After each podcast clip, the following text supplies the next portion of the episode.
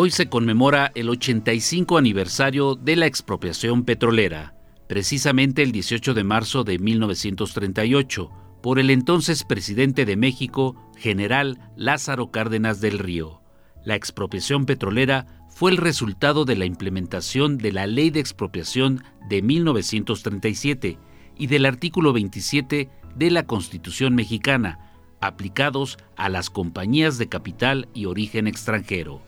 La razón principal de la expropiación fue la constante negativa de las compañías petroleras de mejorar las condiciones salariales y laborales de esta industria.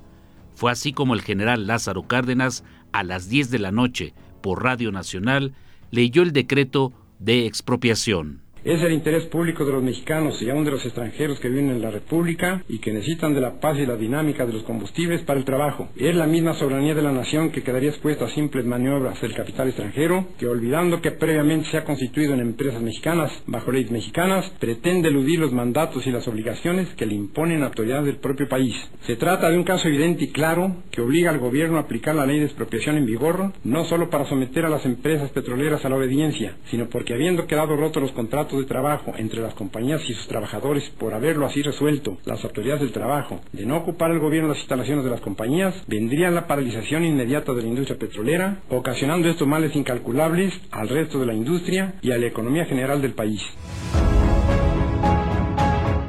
Para el doctor Beremundo Carrillo Reveles, historiador del Instituto Nacional de Estudios Históricos de las Revoluciones de México, el 18 de marzo de 1938 significa una fecha emblemática para nuestro país el 18 de marzo de 1938, pues representa una fecha emblemática para la historia de México. El presidente Lázaro Cárdenas del Río, en el momento en el que da a conocer al pueblo de México su determinación de expropiar los bienes de, de las compañías petroleras, lo que está en ese momento ratificando por una parte es su compromiso con saldar una de las reivindicaciones de la Revolución Mexicana, que es la soberanía sobre los recursos naturales, y por el otro también está eh, tejiendo un camino hacia el futuro al asegurar la propiedad de la nación de un recurso que precisamente tuvo un valor y sigue teniendo un valor fundamental para la economía mexicana como lo es el petróleo.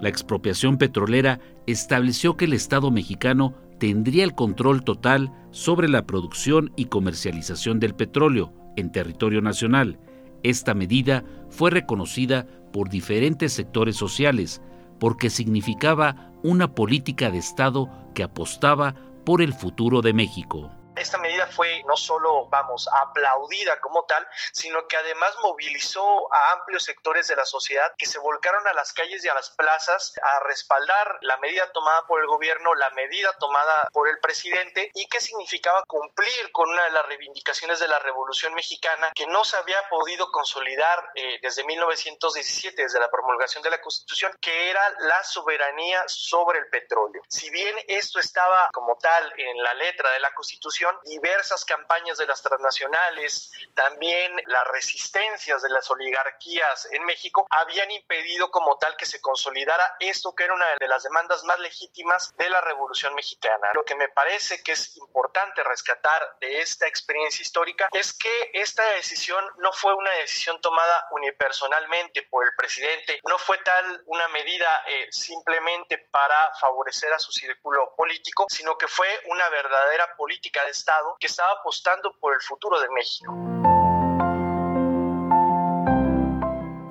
Casi tres meses después de la expropiación, el 7 de junio de 1938, se fundó Petróleos Mexicanos, Pemex. En México, la actividad petrolera es una de las actividades económicas más importantes de la nación y se concentra en nueve estados, Campeche, Coahuila, Chiapas, Chihuahua, Nuevo León, Tamaulipas, Tabasco, Puebla y Veracruz, pero el 90% del recurso energético se extrae de 18 municipios de tres estados, Campeche, Tabasco y Veracruz. Sin embargo, la corrupción y los malos manejos de esta empresa mexicana es solo un ejemplo de aquellos episodios en la historia de nuestro país que han afectado a las y los mexicanos evidentemente la corrupción y el mal manejo de, los recursos han tenido repercusiones graves para el pueblo de México y para la sociedad en general. El caso del petróleo no es el único, ¿no? Pensemos que cuando México se independiza, por ejemplo, Humboldt, aquel, aquel viajero europeo, pensaba que la Nueva España, y una vez consolidada su independencia, se iba a convertir en uno de los países más potentes a nivel internacional. Era una suerte de cuerno de la abundancia y sin embargo el mal manejo de los recursos, la corrupción, las divisiones y los enfrentamientos, pues provocaron que este despegue de México no se diera durante todo el siglo XIX y no solo no se diera, sino que incluso se perdiera la mitad del, territorio nacional. En ese sentido, son enseñanzas de las que, a las que tenemos que tener en cuenta para pensar de qué manera se puede construir un mejor futuro. Y en el caso del petróleo, pues pasa algo similar. Más allá de su abundancia, está también su correcta administración y sobre todo el que se le emplee para el beneficio de las grandes mayorías y para acabar con esta terrible desigualdad que es una de las deudas históricas que venimos arrastrando.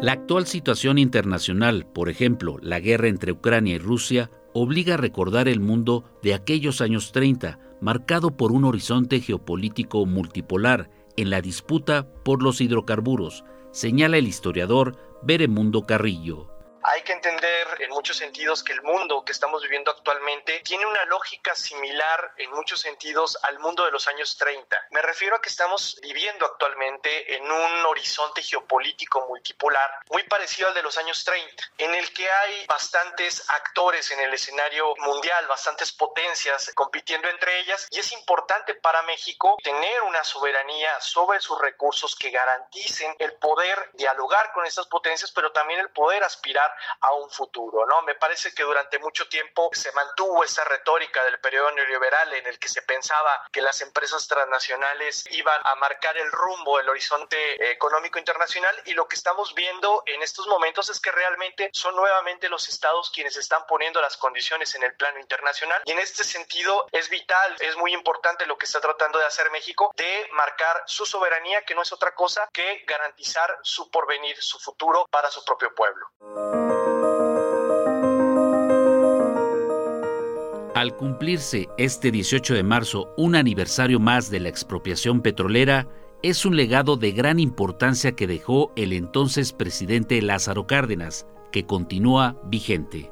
Escuchemos al doctor Beremundo Carrillo Reveles, historiador del Instituto Nacional de Estudios Históricos de las Revoluciones de México es algo vigente, algo relevante y algo trascendental, no solo por lo que representó para la historia del siglo XX mexicano, sino para lo que representa el, momento actual, toda vez que se trata pues de recalcar eh, la soberanía, que no es otra cosa que la propiedad de la nación, del pueblo de México, sobre un recurso de vital importancia para el mundo de entonces y para el mundo actual, como lo es el petróleo. Para Pulso de Radio Educación, Rafael González Domínguez.